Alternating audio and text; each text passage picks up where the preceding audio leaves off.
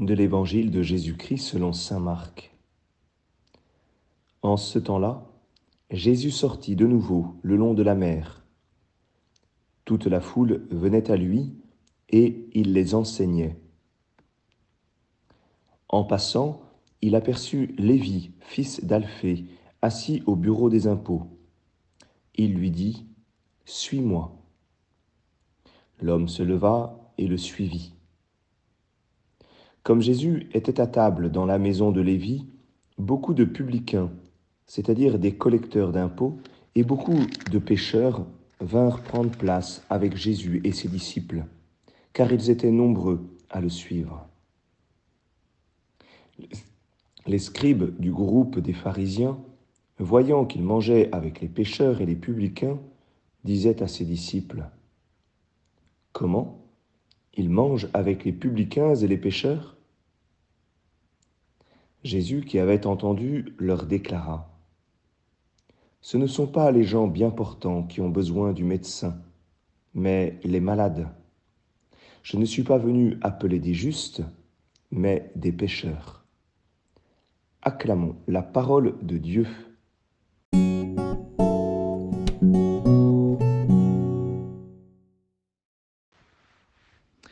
Bonjour à tous, j'espère que vous allez bien. Je vous souhaite un bon week-end. Alors aujourd'hui, nous avons euh, tout d'abord quelque chose d'étonnant.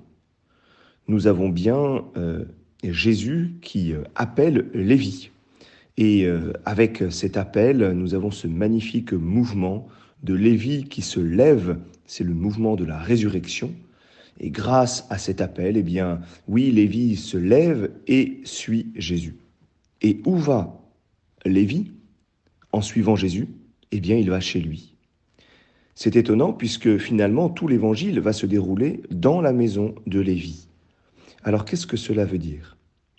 Eh bien, Jésus veut aller chez Lévi. Il veut aller à l'intérieur.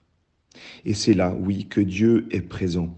Dieu veut venir au plus profond de notre cœur.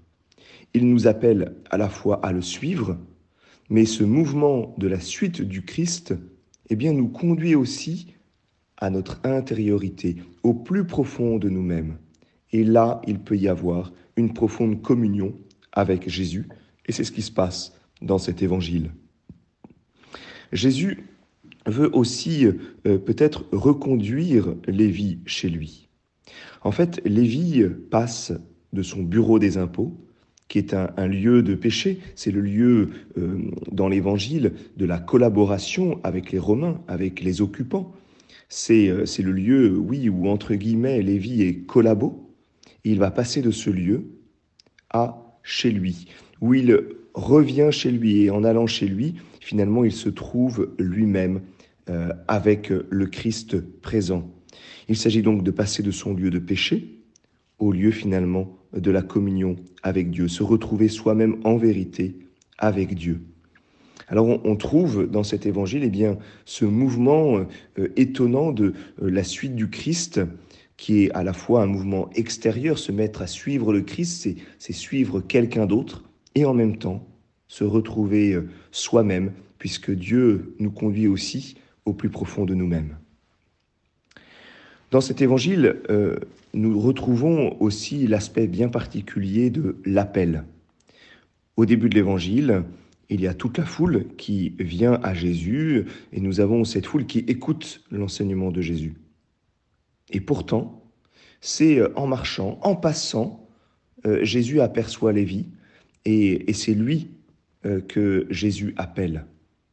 C'est étonnant. Il y a pourtant toute une foule qui écoute l'enseignement euh, du Christ. Cette foule qui vient à Jésus. Et là, c'est l'inverse. C'est Jésus qui, lui, en passant, aperçoit Lévi. Et c'est comme s'il distinguait au milieu des personnes, eh bien, son regard pointe euh, euh, Lévi. Et alors, c'est lui précisément qui l'appelle. Il y a comme un choix. Il y a un appel bien particulier pour cette personne.